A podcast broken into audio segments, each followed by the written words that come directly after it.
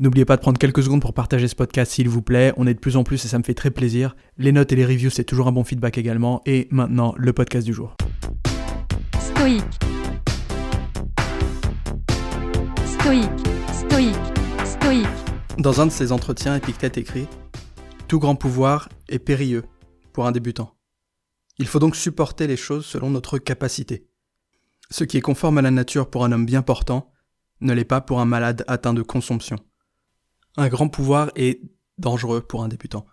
C'est un schéma qui est assez classique qu'on retrouve dans beaucoup de films hollywoodiens par exemple, où le héros arrive à concentrer ses forces, arrive à faire face à son ennemi, mais pas suffisamment, et repart vaincu et euh, en apprend en général une leçon d'humilité qui le pousse à se surmonter, à se discipliner davantage pour ensuite faire face à son ennemi une dernière fois dans un combat final où il est vainqueur.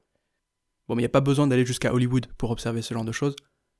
Un exemple typique de cette idée-là, c'est que souvent quand les gens commencent à faire des arts martiaux, ils se font beaucoup plus casser la gueule dans la vie, ils ont beaucoup plus tendance à avoir des accidents que les personnes qui n'en font pas du tout. Que pour les débutants, il y a un élan comme ça de confiance, on a l'impression d'avoir découvert quelque chose, de savoir quelque chose que les autres ne savent pas. Et particulièrement si on est talentueux et qu'on apprend vite. Comme toujours, il faut donc savoir mettre son ego de côté. Son ego n'est jamais utile. Notre ego ne nous permet pas de voir les choses objectivement, notre ego nous apporte simplement une image de nous-mêmes qu'on aime, qui nous plaît. C'est un plaisir, c'est un fantasme. C'est une balade de l'imagination. Ce qui a réellement de valeur, c'est ce que dans le monde réel vaut votre compétence. Et pour ça, il faut le confronter à la réalité de manière objective. Et rester humble. Et savoir se comparer positivement, se comparer pour apprendre, et pas se comparer pour euh, se morfondre.